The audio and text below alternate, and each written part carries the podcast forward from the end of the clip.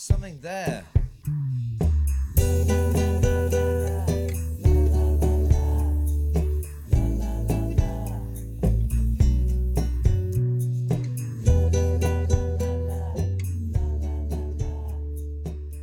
我们今天请到的是 Answer AI 的联合创始人，主要是在 Answer AI 负责产品和运营的张扬。嗯，呃，跟可以跟大家打个招呼。大家好，我是张扬，然后呃，曲老师好。对，我觉得 Answer AI 可能嗯很多人是没听过的，就嗯其实相对是比较水下的。你看我们之前采过 Monica，但 Monica 其实听过的人还是比较多的，对虽然它也是完全做海外市场。是的，对，Answer AI 也是完全做海外市场，现在量应该算是国内做海外市场这一批里面比较好的了，嗯对吧？就是大家能算上的，可能比如说像黑镇、Opus，然后 Monica 对之类的一些是出海比较典型的啊。是然后 Answer AI 应该是紧随其后的吧，是吧？对，就是在这个细分领域，比如说 AI 教育或 AI tutoring 这个事情里面，现在我们看在北美吧，应该是就用户体量和收入规模应该是最大的，嗯，就大概是什么量？现在？就去年已经过百万的这个用户量级了。嗯，你百万的这个用户是大概什么维度的定义呃，就是注册，嗯，？OK，, 对对对，那日活应该也比较大了，现在。嗯哼，对，嗯，明白。然后收入量级也还可以，是吧？因为你们也是一上来就就会收费的。是的，是的。然后你整个的背景其实也相对比较 typical 了。总结一下，就是其实你之前的几份呢，第一份是在小米，然后是做软件的，以印度为主；嗯，第二份呢是在字节，对，然后呢，其实最后也落到了东南亚和印度，对啊，也是偏社交的这种产品。嗯然后中间短暂的去做了一些社会责任的东西，嗯啊，然后又回到了出海这一块。但你你最后回来创业这个公司，其实一开始先做社交，现在是到 Answer AI。对，我我觉得我们可以把你做的事情拆开两部分，产品跟增长，嗯，对吧？所以我们先聊产品，嗯，就是产品其实你的算老本行，就这么多年一直一直在做产品，对，而且主要就是做出海相关的是啊。对，所以你总结下来，你觉得出海的产品大概嗯有哪些方法论跟这个核心的点？嗯，嗯，我觉得可能分两部分讲。一部分就是产品通用的部分，嗯，因为我之前也看，就是张一鸣在他最后接受一田影一的那个访问里面，就有一个核心观点，就是好的国际化产品，它应该就是通用的，嗯对吧？比如说我们看 Facebook、看 Instagram，它其实并没有做很多的就是定制化的设计，嗯它产品的底层的逻辑是一样，它就是做，比如做信息分发，这个底层逻辑可能是相通的情况下，它只需要在内容层面或者在运营层面去做本地化的事情就够了。嗯啊，那确实像 TikTok 这事情其实都是这样做的，它产品设计上本身并没有太多的区别啊。然后还有就是一些比较小的这种本土化设计，比如说像印度的当时的情况，很多人看不懂 icon 啊，就是你比如说你这个按键到底什么意思，在中国可能大家非常习以为常了，电话就是电话，对吧？然后消息应该长什么样子，那在印度你可能就是都不一样的吗？你他他看不懂，那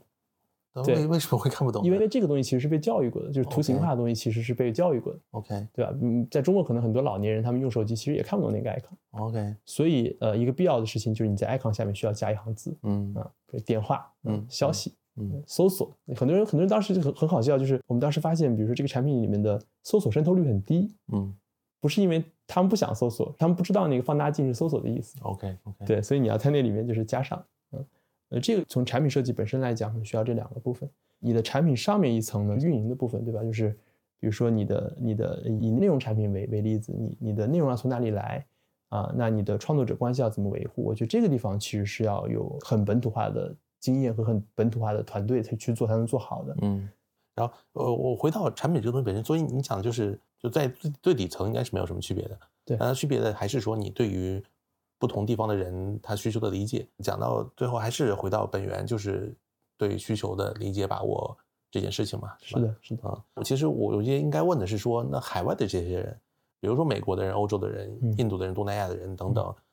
他们的需求和国内的人或者他们之间的需求的区别会很大吗？嗯，我觉得要分场景。嗯嗯，我觉得底层的东西其实是差不多的。比如说，大家都爱玩游戏，大家都喜欢看短视频，但是区别的可能会在，比如说像教育这件事情，区别我觉得就很大。嗯举个例子，比如说中国的学生，我们学习最终的目标是为了高考，然后中国的学生可能会花非常多的时间去磕一道题，嗯啊，他是为了最后那个成绩。但是这件事情在美国就不会，因为他最终他上大学的标准，他不是靠那一次考试决定的。嗯比如 SAT，它只是你的一个门槛之一，甚至 SAT 的难度可能类比于我们就是高中会考难度。啊。那他们上大学看什么呢？他可能看你整个高中期间的学习的表现，每一门课考得怎么样，然后你在课堂有没有举手发言啊？然后你除了成绩之外，你还有没有别的？比如说你体育怎么样？他们我觉得好的学生也很卷，比如说我们说谷爱凌的，他他也很卷，但他卷的东西不完全是成绩，他会去卷他的其他的各个方面来证明这是一个对学习某一方面的知识很有热情、很有兴趣的这样一个人。所以他们的无论教育产品或者教育服务，都会因此产生很大的变化。嗯对，这个我觉得是会有很多不同的。很多公立高中呢，现在其实在美国面临一个比较大的问题，就是他们老师其实非常短缺，因为在美国他们的公立高中的老师的收入其实并不是很高的，甚至可能在整个社会里面算是比较低的。以他的这种学识和他的这种呃教育能力，他其实完全可以获得一个更高工资的事情。嗯所以老师短缺非常严重，尤其是在这个疫情之后。对，然后我们就去访谈的时候，发现一个很有意思的事情，我之前没有意识到，就是他们老师短缺会到这种程度。有一个学生跟我们说，就是他去上一门课，呃，就是因为他们高中也会学一些可能大学的，比如说微积分的课。他这门课上课的时候，啊，他这个老师一学期只出现过两次，嗯啊，一次是开学的时候啊，然后跟他们说这个这个要学什么东西，然后可能你们每每节课，然后上网下一资料怎么样？到了期末的时候快考试了，来了一次剩下的是什么纯网课？网课录播课，然后然后就是他可能呃给你看一些资料，你自己完成。嗯然后那学校其实并不小，当时是德州的一个很大的公立学校，嗯这个事情就让我们觉得就非常 shock。对嗯嗯，这个确实蛮神奇的。对，嗯然后这种事情呢，我觉得就是你如果不到那个地方，你其实很难理解，对吧？就是你你如果坐在中国去设计这些产品，其实你是很难理解。对，这个就讲回到我们总说出海的一个问题，就是你到底要不要人也出去，对吧？你团队是不是一定要在那个地方？包括我们去看过去十年、二十年嗯所谓的海外的公司来国内的，基本嗯最后都死掉了，对吧？在最后总结的一个核心的原因就是水土不服嘛，嗯对吧？就是你你外国人在海外，他也不懂国内市场，然后呢，中间又会有各种各样的延迟啊，各种各种各种人反馈的问题。对对，那那现在你们其实也还是在国内嘛，对吧？对，对，你怎么看这个问题？对，这是一个特别好的问题，就是是我觉得是这样的，就是说，呃，如果我们就是一个笃定要做国际化的产品和团队，那你 eventually 你的目标市场肯定是要有人在那儿的。啊、但是这个事情，我觉得回归到底层，它的问题应该是说，我们要怎么样去了解用户需求，怎么样更多的去做好用户研究，嗯哼，它底层其实是这个问题，嗯对吧？那么我自己觉得就是，你首先作为一个出海团队，是出海产品团队，你的用研的必要性你要放在一个非常高的位置，啊，就这件事情，我是在字节和小米，其实我都看到，就是大家以前是怎么做事情的，啊，比如小米我们刚刚提到，还有这个非常好的这种粉丝的这种论坛，它其实通过这件事情，一方面是做 branding，另外一方面是它通过这里面获得了大量的用户需求和反馈，嗯，啊，就是当时的小米的产品经理，呃，无论是在做国内的还是做海外的，他们应该都是有非常多的时间泡在论坛上和用户去沟通的。嗯那比如说在海外，那你做一个产品，可能你也可以考虑在最早期你就去做 Discord，对吧？啊，你去做 Instagram，去做这种社群的运营。比如我们现在可能在几个大的媒体渠道，我们基本上都是有十万粉以上的这种呃社群的。嗯哼，啊呃，这个是很必要。另外一个呢，就是你做这种调研的频次，我觉得要高，可以去做问卷，去做呃电话访谈。尤其在产品早期，我觉得你对用户的调研应该保持一个非常高的频率。对我们看那个 Hagen 那个，他不是有一个分享，还提到就是他们的用户访谈其实非常多的嘛，非常高频的。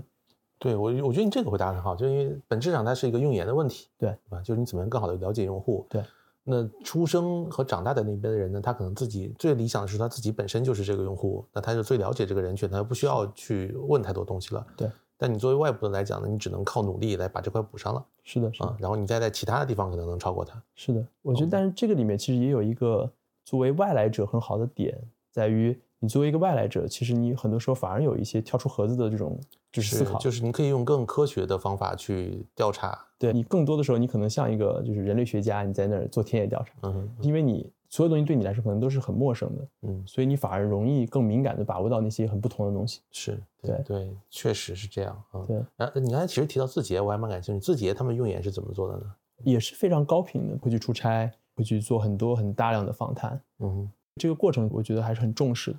然后但你你看，从字节来讲，字节最后他还是招了大批的美国人在美国本地的嘛？是的，对对是的，这个不是我刚刚提到那个访谈里面，一鸣也提到了，就是说有一个核心的点，就是他觉得中国团队出海，其实在产品、技术、研发这些上面其实都不会落后，甚至是更强的。真正难的事情是做全球化的人才的部署嗯和全球化的组织的升级，这个事情他觉得是非常难的嗯啊。然后他举的例子说做得很好的，像华为，呃确实是，比如说我们看中国出海的几个阶段，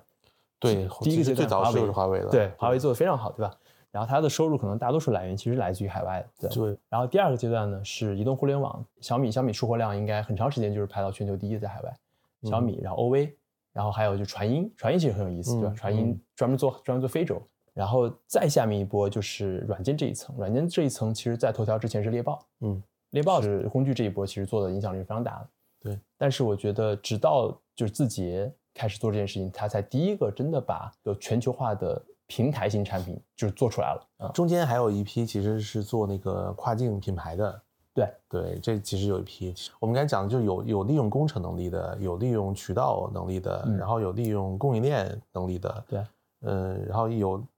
工具电报，我觉得其实利用的是产品能力吧是更多是产品能力，产品能力对对，然后最后直到 TikTok 其实才做到了比较意识形态比较高的这个位置上，对啊，它可能是一个综合的全方位的这么一一场仗，算是打赢了。是的，是的，嗯是的，然后我记得，啊？嗯就是过去几年里面，可能比如说五年前，你要想找一个有出海做软件能力的都很难找，对吧？可能猎豹是一个很好的选择，其他的我也我也不知道了。对，对反正可能有一些，但很少。那现在应该明显人是多了非常多的，是吧？就这么多年过去以后，是的，确实这些年积累下来，无论是我们的，比如说国内的人能做出海的人，肯定比之前要多很多。就各个厂其实都培养出来很多人，不管是字节的、快手的，对吧？其实大家都投入很多的资源在做。海外的也是，你现在在湾区随便哪个地方，你找个中国人非常容易，甚至世界各地，对吧？你你去印度，那很容易找到一个在印度就是经营多年的中国人。嗯，嗯对，就是这个事情在十年前可能都是无法想象的。是是，这还挺有意思的。嗯嗯，所以你这么多年出海做起来，你觉得现在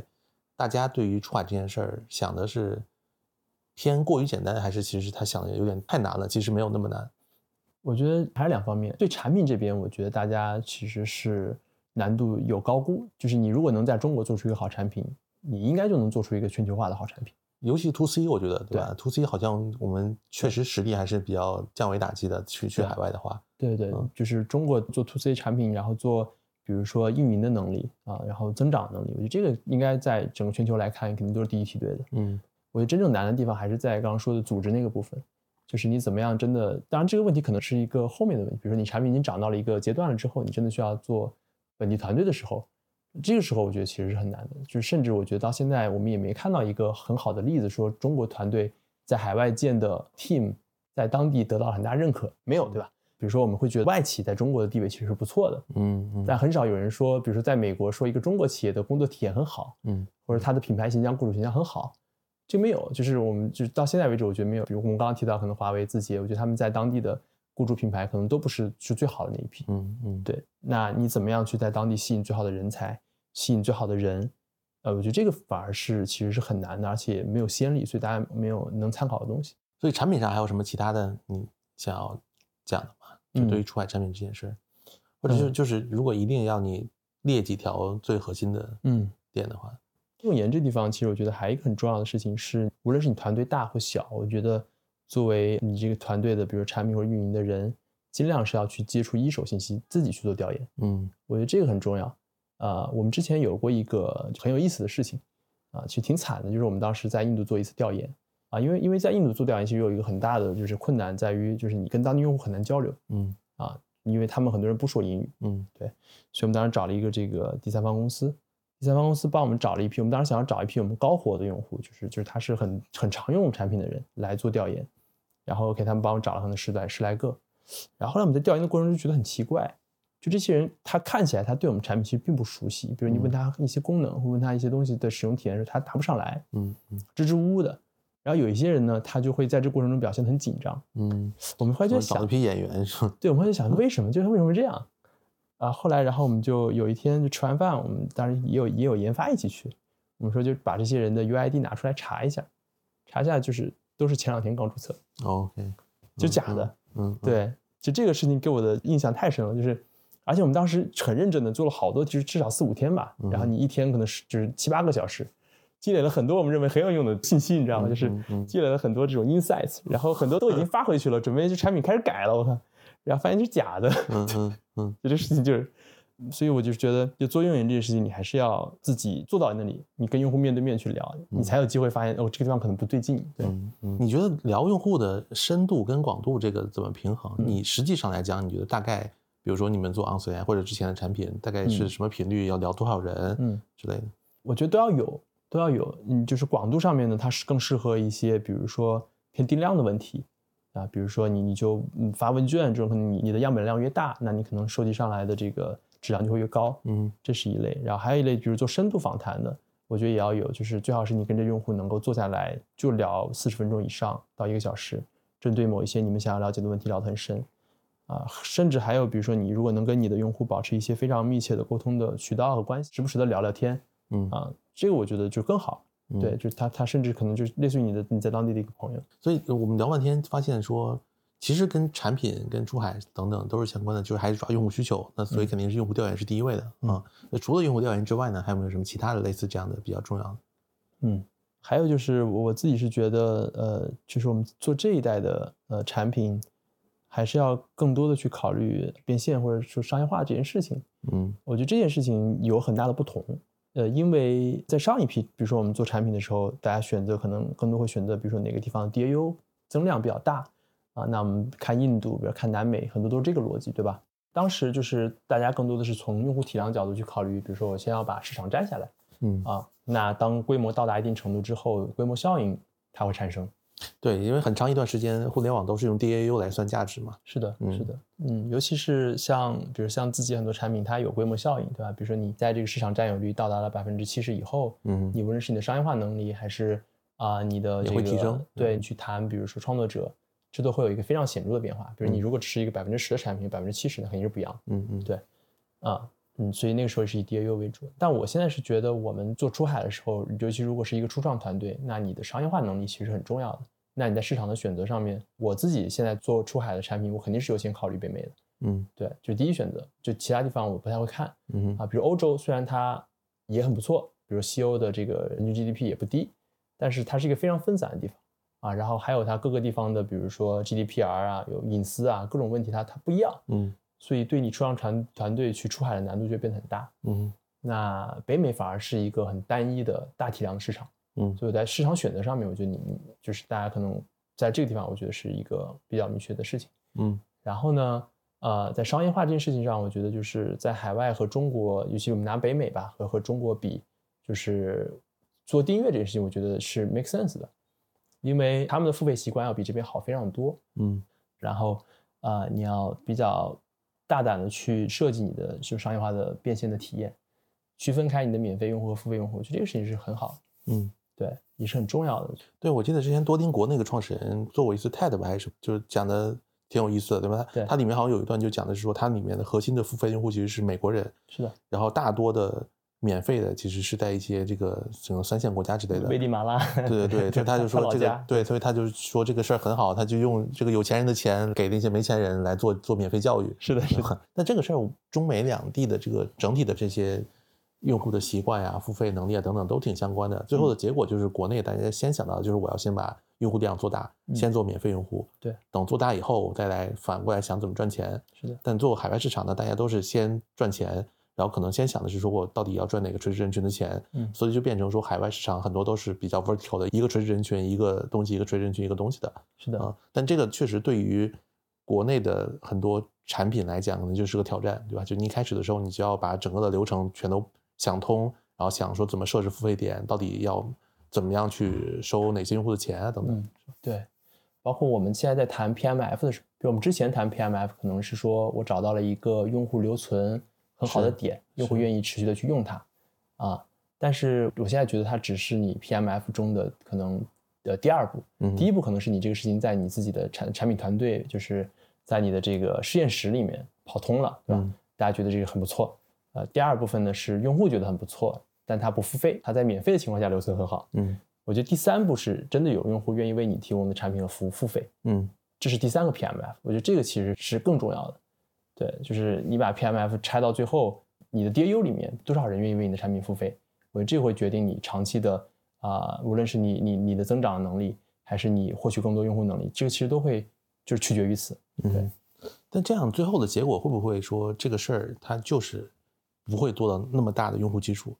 嗯，我觉得不会。我觉得你比如说多邻国吧，对吧？就多邻国它是这样的，就是免费用户当然也能用，嗯，他只是用的没有那么开心。因为做这个产品呢，我们也希望让比如说更多的人，他能够通过这个产品能够得到一个比较好的教育体验。嗯，对。然后如果拿比如说这个产品能够获得的这种家教，你你为为一个好的家教付出的成本，其实远低于你在线下去找一个很普通的老师的成本。嗯，那可能那那种老师可能比如在美国。大体上可能至少是要，比如一百到两百刀一小时。这个老师可能未必能力有很强，他可能就是一个刚刚可能考完高考的这样一个学生，和我们通过 AI 提供的服务可能啊还要差一些。嗯，对，所以我们也是希望，首先让更多的用户能够体验到就这个东西它到底有有多好，然后呢再提供一些更深层次的服务，更增值的东西啊。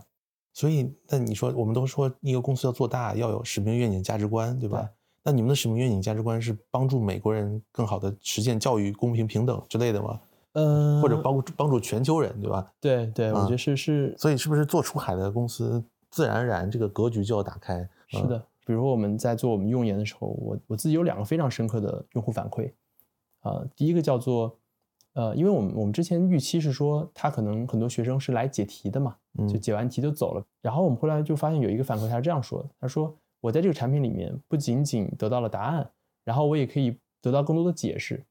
啊，这个东西其实给我感觉很深刻的一点是在于，他真的想要把这东西搞明白啊，然后他会不停的去问他。确实，我们会看，就是我们付费用户交互的人次其实还挺多的。啊，对，我觉得这里顺便简单介绍一下 OnCAI 这个产品大概是一个什么样的流程的产品。OnCAI 是这样一个产品，就是我们是基于 AI 来做的一个教育的呃 Tutor 服务。这个 Tutor 服务呢，包括几个部分。第一个部分呢，是你可以通过拍照或者通过直接问答的方式啊，来提出你的问题，得到解答，就是拍照搜题的这一块。对，这是第一个。然后第二个呢，就是因为我知道你问过很多的题目，可以针对性的啊再给你出题啊，就是这个可以做的非常个性化。然后呢，我也可以基于你的问题，帮你制作各种各样的学习的卡片或者记忆工具等等。比如说我们在啊一个比较受欢迎的产品叫 Flashcard。嗯，以前可能大家上学好的学生，他会有一个什么错题本。是的，是吧？然后他没事拿出来看一下。是的，你现在是相当于说有个类似错题本的功能，但这个题可能也不完全是那个错题，可能是你基于它的那个知识点再去生成一道新的题出来了。嗯，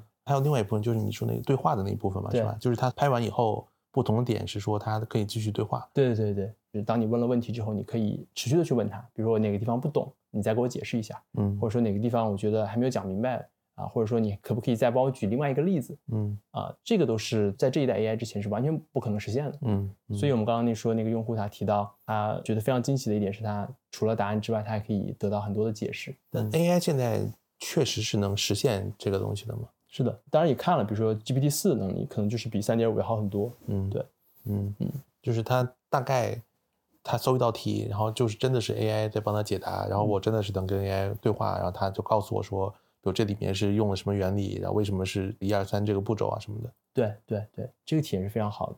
然后还有一个反馈是这样的，用户说我们在这个问问题的过程中，呃，就是他之前在学校里面是很不敢举手发言的。他也不敢去问老师问题，嗯，就是哪怕学校有一个老师在办公室里面等着他，他他也不敢去问。美国也有这样的学生，这个感觉国内应该有大量的这样的学生。是的，是的，是的。嗯，所以我们后来就觉得，哦，就这种心态的变化，其实是一个非常宝贵的事情。所以，呃，对于这些学生来说，他最终会形成一个什么呢？他就是会在这里面体体会到更多学习带来的正反馈。嗯，这个是一个很难得的东西。然后，这个也打破了我一个比较就是反共识的一件事情吧，就是。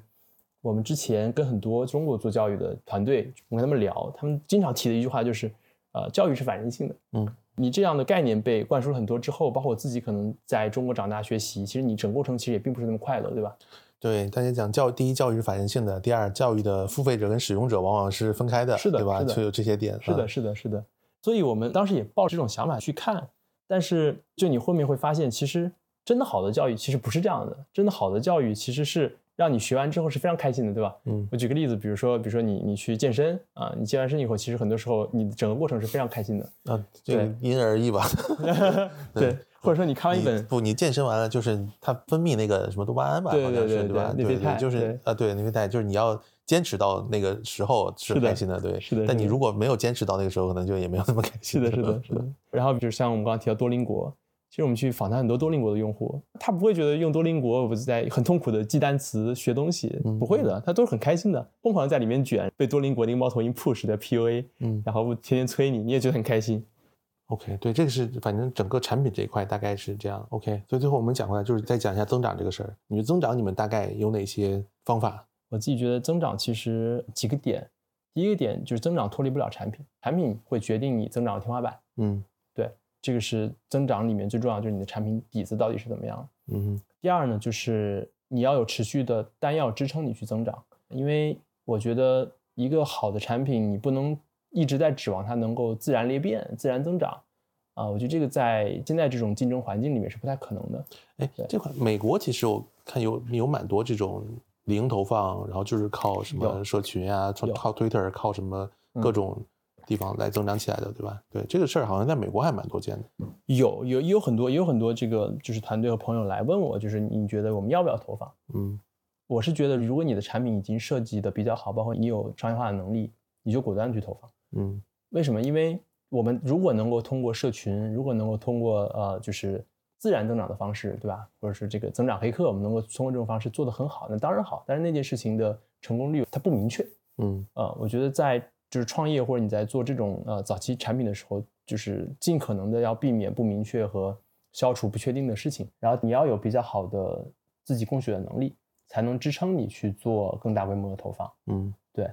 啊，然后第三个点就是我们在自然裂变或者在自然增长这件事情上面，我觉得其实有很多可以做的事情，但它是要通过更多产品设计去达到的一个方式。呃，比如说通过用户自然的分享，那你分享的路径，你分享的这个体验落地页，这个其实也很重要。像比如说抖音也好，或者说啊、快手也好，它其实有很多的团队和人，其实就是在做一件事情，就是做分享，做分享，做裂变。对。那我我觉得这一点还是讲的比较偏道德层面的，对吧？就是如果我们把它分也分成道和术的话，嗯，那道德层面听起来就是理论来说，国内、海外什么的也不会有本质区别，对吧？可能最主要的，我理解里面核心的也是算账，对吧？就 ROI 怎么算啊之类的，呃，然后我们如果是数的层面，就是更多的偏向于出海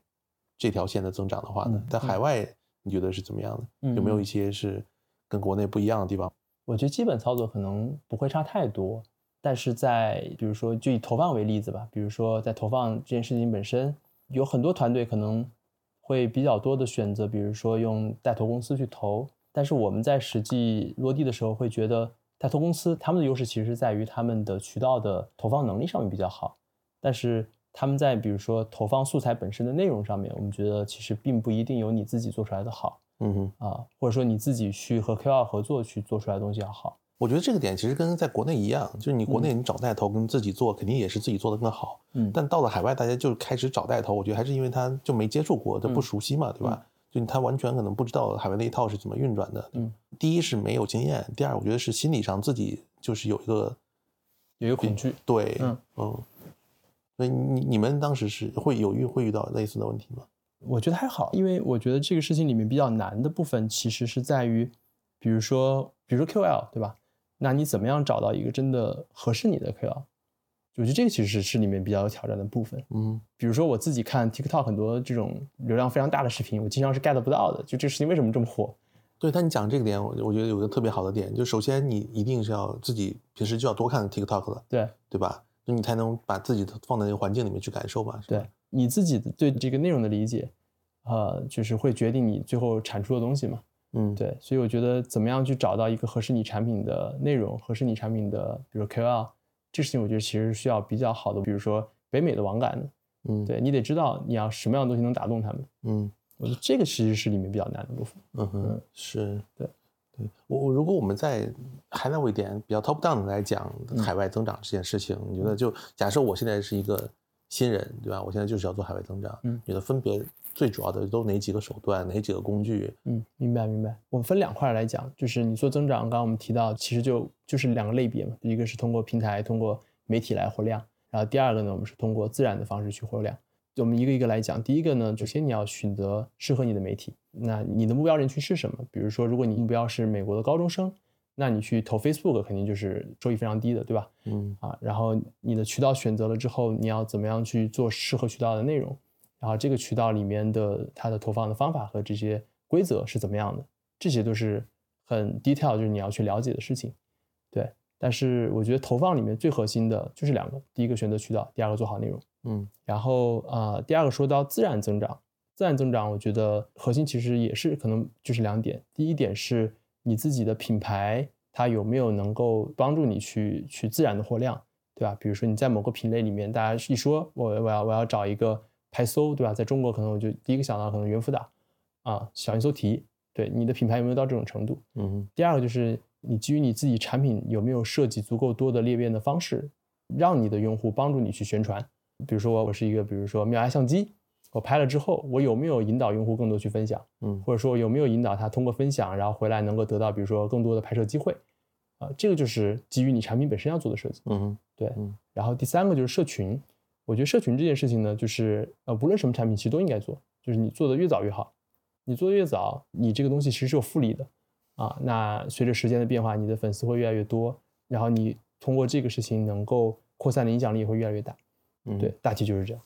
你们现在渠道肯定还是 TikTok 为主，是吧？对，因为我们是是高中生的高中生，对，对，跟那你们是会自己做号，还是说也是做投放，还是怎么样？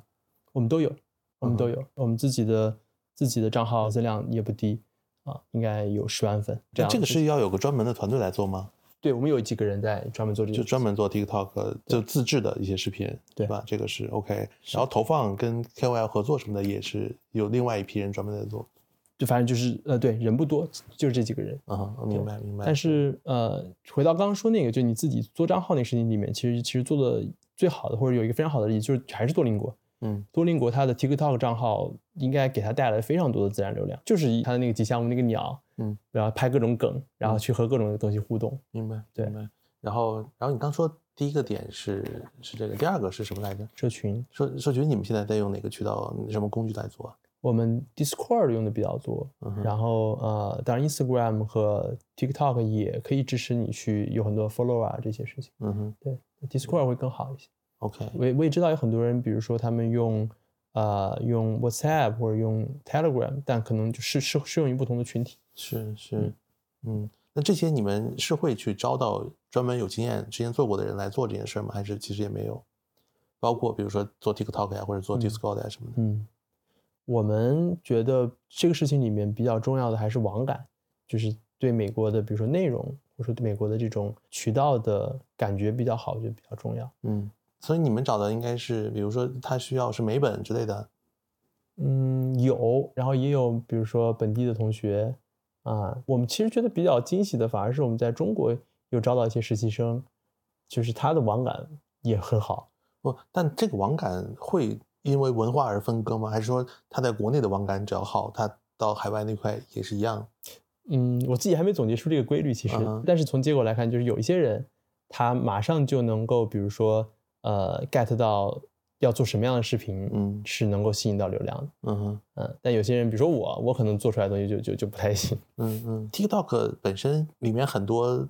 路径跟抖音也是能够参照的，嗯是，吧？所以可能有些有感觉的人，他刷几天 TikTok 可能大概也能 get 到。有可能，有可能。嗯嗯，所以你们你们是没有跟外部的这种什么 agency 啊什么的合作的。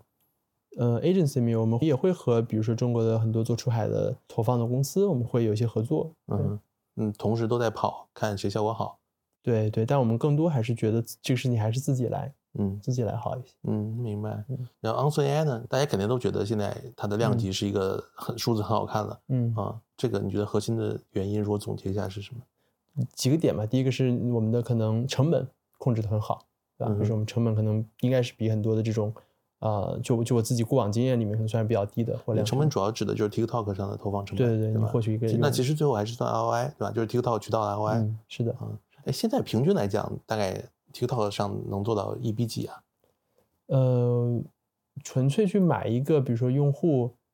就是一般的产品可能就要三四美金一个，OK，对对对，我们会低一些，所以我们在就是成本的把控上面，然后在呃同样成本你能获取的流量上面，我们可能这这两件事做的还不错。嗯然后还有就是我们自己基于产品，就是去做用户的这种呃裂变，也做了很多的设计。嗯哼这是第二点，就产品基于产品本身的这种。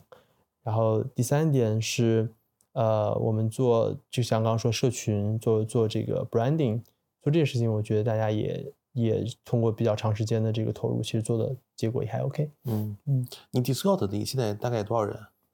有四五万人吧，至少。？OK，就都是什么初高中生？是，那他们平时在群里都干嘛呀？就因为嗯。这个还挺有意思的，对吧？对。就是它还不是一个正常的用户群，对吧？就是嗯。还是美国的初高中生，嗯对。然后几万人在一个群里面，对，嗯。就有很多是潜水的了，也有一些非常活跃的，非常活跃的，他们呃有很多频道嘛，比如说我们有一个频道，就他们他们会在里面发各种各样的就是就是梗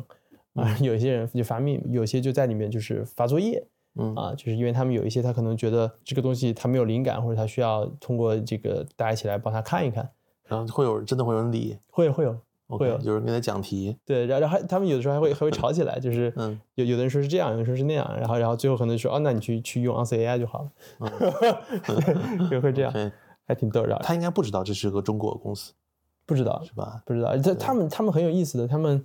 还有有一次还问我们的运营同学说你到底是不是个真人？他以为你他以为是个 AI，嗯，然后然后说我是啊，给他那个拍拍拍个自拍给他看，挺逗的。你前段时间就是去了美国一趟嘛，是吧？对，你你你刚才其实提的一个点是说美国，你觉得教育什么这个资源其实是跟我们想的挺不一样的，对就还是蛮供给蛮不足的是的，啊。还有什么其他的一些收获的点吗？嗯我就包括跟 AI 什么相关的。嗯，我们当时是这样，就就几个事儿，一个事儿是去那个 OpenAI 的 Dev Day，嗯然后我们当时也是被邀请过去啊。Dev Day 就很好玩，那个时候我会第一次觉得就是啊，就是硅谷的影响力真的是很大。北京现在感觉大家其实创业的这种氛围，其实就跟互联网那移动互联网那步其实还还还差一些。嗯然后那你再看硅谷，就是连 AI 的讨论热情很高。然后他在这个会场里面就来了全球的人嗯啊，我旁边坐的韩韩国飞过来的，右边是什么南美过来的，就就很热闹。然后大家就很兴奋，因为还没开始之前就就在那聊自己在做什么做什么。嗯然后呃，他开始发布那个 GPTs，嗯，然后就大家就慢慢就变得很沉默，就对，然后那个很热闹的氛围就 很明显是吗？对对对，就就然后就很沉默，就面面色铁青，很多人。然后中间那个他他有一个有一个 break 嘛，然后就出去，然后很多人就开始出去打电话，现场转型转，型，就很逗。嗯，就是你们自己没有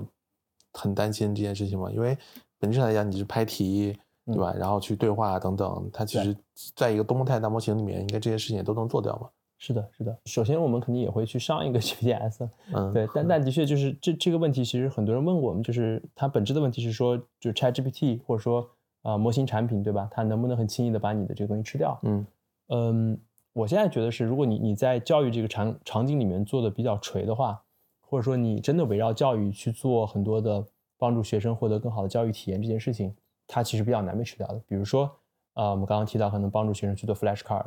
啊、帮助学生去做啊、这个针对性的这种学习的呃练习啊、然后针对可能你这个整个环节去给你提供很多的教育的正反馈，呃，这些事情在 ChatGPT 里面它是没有办法去做的。嗯，就是你整体的产品的复杂度、场景延展等等这些东西做起来以后，其实就会好很多了。是的，是的，就是你嗯围绕、围绕着教育，围绕着提高学习的成绩和提高学习的体验，你做了很多的设计，做了很多的复杂的这种交互也好，复杂的业务逻辑也好，啊，这些事情到最后它会变成一个呃很强的壁垒。嗯，而且我听说我没有具体的证实啊，但我听说 Jasper 的量好像现在也比较稳了，就也没有大家想的说，哎，OpenAI 最后什么四还多少出来，然后 Jasper 这种就不行了，就可能要倒闭了。就你但凡做一点东西，只要对这个人群的体验能好一些，其实大家最后还是会就没有理由不用嘛。是的，是的，就嗯是我觉得大家对呃模型的能力，其实这个比较矛盾，就有的时候大家又觉得模型非常万能，对吧？好像什么事情都能做，嗯但是实际上，在你自己构建产品的时候，我又会发现很多人其实对模型的利用其实很不足。嗯哼就是模型其实它有很多的能力，但是你在你构建产品的时候，我看我自己看的很多 AI 产品其实用的都非常薄。嗯，比如说你在某个点再深挖一些，其实就会变得可能更有意思一些。嗯能不能举个具体的例子？比如说啊，比如说在我们这个场景里面，对吧？像 GPT 四 V，它其实在某些可能图形或者某些表格类型的题目里面的解题率其实已经非常好了。但你会看很多的，就是在解题这件事情里面做产品的人，做产品的团队，他们其实就完全没有去去用这个东西嗯啊。一边在担心这个 GPT 的能力非常强，把我们东西吃掉，但是一方面又其实没有把它挖到极致。然后整个投放推广增长这一块，其实是你在新的这个事情里面，你是从零开始学起来的，嗯，对吧？那我这块有两个问题，第一是你实际上有没有踩过一些坑？嗯嗯嗯，我觉得第一个坑就是刚才我们说的那个，就是我我这个商业化做的其实并没有非常的早，或者说没有非常的激进。你说的是社交那个嘛，是吧？社交那个以嗯及就是、n z AI 也其实也你觉得仍然不够对，就是其实也还是在前面挺摇摆的。OK。对对，你现在如果现在要做的话，就是应该第一时间上了就会有付费，比如说，就或者说你觉得你整个路径就就会设计的很好，嗯然后你在至少在你的脑子里面对这事情不会有任何的犹豫。，OK，就是很多人会提，比如说认知是壁垒，对吧？我觉得认知是壁垒这件事情，其实是在于你是不是真的信这个东西，或者你真的你在执行的过程中，你去把这个东西你了解的东西真的去实践了，嗯，这个才是认知。是，对，就很多时候，比如说我，我其实很早就知道，比如说我在字节的时候就知道商业化对增长的意义，嗯但是你看我可能比如说我在做这个产品的时候，我刚启动的阶段，我其实还是很犹豫的，我到底要不要非常激进的去做变现，嗯非常激进的去做订阅。嗯这个这个事情，你即使知道，你其实你真的和你去做，我觉得它之间是有很大的 gap。所以你最后是怎么去有 meet 这个 gap 的？我觉得一方面是就是看到了，就是当时很多的，无论是 Monica 或者是啊很多团队，他们其实在这事情上做的非常好，也确实是呃坚定我们信念吧，就是你其实去试一试，未必真的会伤用户体验嗯啊。然后还有就是，的确我们当时也会觉得，如果你就这样无序的投下去，那你能够撑到多久？嗯，对所以这是第一个点啊，还对对有，这是第一个点。第二个点就是，我觉得我们在 AI 的这种场景里面，或者这个产品里面，到底怎么去设计新的产品？呃，我觉得这个其实是一个很新的挑战，因为模型自己在不停的变化啊，然后你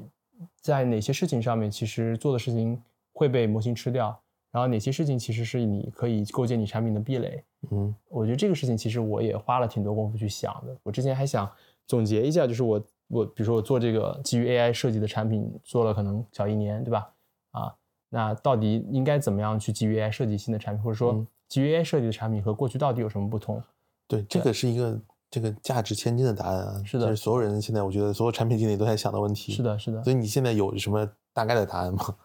呃，我会回到就是我们刚刚说那两个用户的反馈上去。对，基于这个 LLM 的产品到底发生什么变化？我觉得它其实是让用户输入的东西和输入的意愿比过去大了非常多。嗯对这个点，我是可能最近几周我才想明白的。嗯嗯嗯，，对，就是就是用户的 input 会更多，会非常多。就如嗯果我们，而且而且，比如说我们假想一下，比如到 GPT 五，你你生成能力更强了之后，用户输出的意愿会更强，嗯他愿意为这个体验去输入更多的信息。是这个其实是一个非常重要的东西，因为比如说我们看我们看过去，比如说推荐引擎，对吧？比如字节，它做的推荐，它基于的用户输入其实是很单一维度的。是，它更多的是 action 对吧？对就是上滑下滑喜欢什么的。是的，是的，嗯，点赞，然后然后啊、评论等，它它基于这些目标嗯去得到一个值，啊，但这个其实非常单一维度的。然后再就是用户过去输入的东西，比如说我在搜索引擎里面输入东西，这个信息量已经是可能我们在就人机交互里面输入的信息最多的了，嗯就是搜索，嗯，我输入东西，是，这已经是最多的了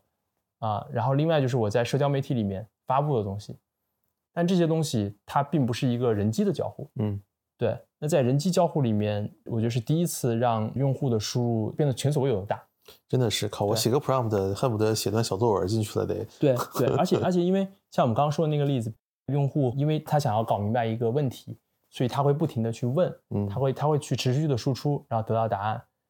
这个事情在 LM 之前是不可能发生的，嗯所以用户在这里面不停的输入，那我就有更多的机会去了解它。嗯对，那你想象一下，如果在比如说基于这种情况下，我们再去做推荐引擎，我推的肯定是比过去要准的非常多的，嗯，甚至我基于它它输入的东西去生成的东西也会非常好。总之，第一是会更了解用户啊。我在想的是另外一个点，就是其实我们也在不断跟大家聊嘛，就是用户参与创作这件事情，嗯可能是就是会跟以前不一样。是的嗯，对他之前其实，比如我们就说抖音这种场景，它其实用户是没有在参与创创作这件事情的。是的，对，但是你刚才讲那个场景，用户更多的去输入，它其实本质上是一个用户每个人都在参与创作的过程。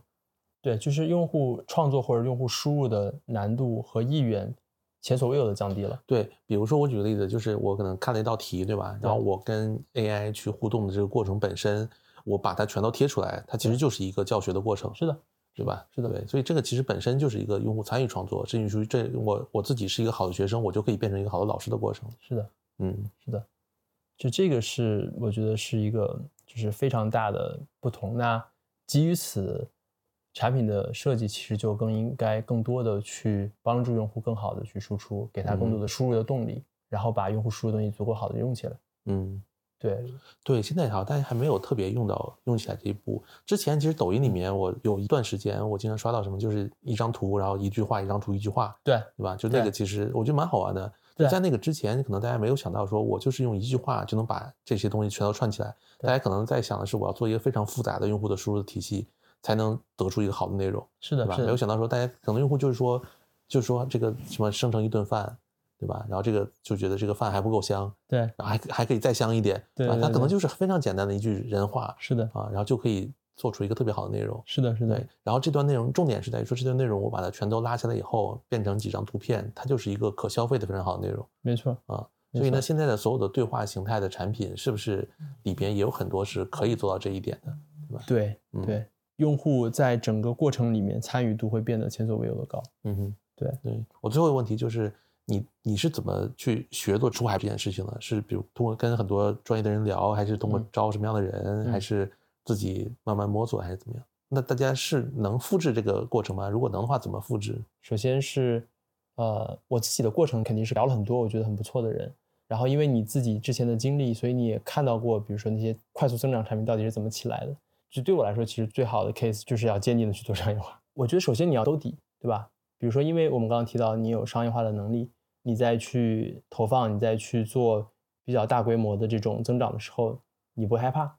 对，那你即使试错了，你其实不会一下死掉。我觉得就是兜底，或者说你要有一个底线意识，这个是很重要的。然后止损线是吧？对对对，就跌破多少点以后要坚决清仓。对对，这这个是很重要的，对，不要那什么，因为增长有的时候我觉得哦，这个其实我觉得还有一就是，就是增长有的时候会给你一种幻觉，嗯对，就是当你有非常多用户涌进来，或者说你当你通过投放能够非常便宜的去获量的时候，你会有一种幻觉，就是你是不是马上就能够爆发？嗯，就是对吧？就就有点像你你在你在股票里面追高，对，嗯嗯，对，就会有这种，我自己是相对克制的，因为你产品未必在这个阶段就能够接得住那么大量的用户，嗯对，然后你这么大量的用户进来了之后，对你的生态未必是好的，嗯。对，就是我觉得这个是一个比较关键，整个节奏还是要控制的比较好，就是你没有必要追求一下子变成一个很大的东西，其实好的东西都是我觉得是慢慢长起来的，嗯，对。所以，如果现在一家公司就很实际的啊，就是一家公司现在它就是在做国内的业务，它现在要出海，嗯，让你觉得它要不要招人，要招什么样的人？如果不招的话，它自己最核心的几件要做的事儿是什么？一开始的时候，嗯，我觉得首先你作为一个初创团队，你要决定做出海这件事情，你的就是初创团队肯定是多多少少要有一些出海经验的。嗯，如果你整个团队，比如说哦，现在的问题就是国内很多是没有的嘛，啊，，对，那那我就要招人现在我觉得还肯定是是要肯定是要有的，嗯肯定是要有的，要不然你在这里面交的学费，因为我觉得创业的过程里面，你早期的时间肯定是很重要的。然后就是早期，我觉得未必真的需要人到，就是人一定要 move 到海外去。很多人会问这个问题，对吧？是你人是不是真的要肉身过去？我觉得早期，比如说你就五个人以内的时候，未这个事情未必是必须的。你你在国内一样可以把一个产品的 PMF 找到，对嗯对，然后你在国内也一样有条件去做大量的线上的访谈。是，对，所以你早期我觉得五个人以内或者你产品都没有出来的时候，出去并不是一个必要的选择。对这个，我觉得是我们一开始的时候就很好的回答了一个问题，就嗯它本质其实是个用户研究的问题。是的，嗯是的，你你通过各种方式把用户研究搞明白。嗯到了某一个阶段之后，我比较坚定的是认为你海外是应该有团队的，并且这个事情可能是一个比较长期的事情，嗯，就是长期有挑战，然后组织越大，你产品做得越好，然后后面的事情会越难，就是海外团队的搭建能力会越难，但是那个能力会形成一个非常好的壁垒，嗯到最后拼的可能就是这个部分的能力。嗯，对从你的经验来讲，因为你当时在字节的时候，可能你每年要去大概几个月的印度，对吧？嗯啊，就你的经验来讲，大概创始人或创始团队在什么阶段，大概要到那个地方去待多久，嗯呃，以及说在什么阶段就要开始招本地的人。嗯，我觉得第二个问题可能相对好回答一些，就是当你在在你在一个一个市场里面有一定的用户量，比如当然取决于你的产品形态了，比如你是一个 to C 产品，那可能当你有比如说不到十万用户的时候，我觉得那你就值得去至少在那边有一个长期配合你的人在那儿了。哎，当你现在说五到十万用户的时候，你想的是 DAU 还是付费还是什么？你还是想 DAU 嘛，对吧？嗯对，OK，是的，因为 DAU 比较好衡量。衡量嗯嗯。对对对，就不同的产品可能你的付那费率五到十万，万 DAU 那边就要有人了，我觉得最好那边就有一个人，他能不论是兼职、实习生或者什么人都好，对他能够帮你去更多的去了解当地的事情。，OK，嗯，然后这个时候最好你也能够过去看一看，嗯对，除除非你你对那地方本来已经很熟悉了，嗯如果你完全没有去过，比如说我对美国其实之前并没有那么熟悉，可能之前都是去旅游干嘛的，嗯，那我觉得这个阶段你应该去去看一看。然后更大一些的时候，我觉得，呃，就是因为我们刚还还没有还没有谈到一个事情，就是你在当地除了去做用户层面的事情，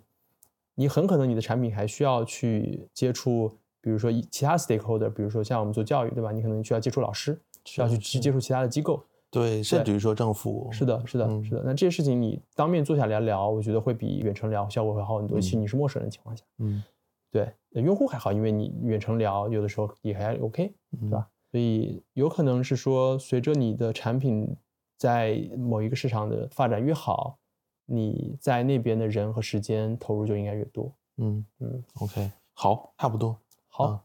感谢张扬。感谢感谢感谢。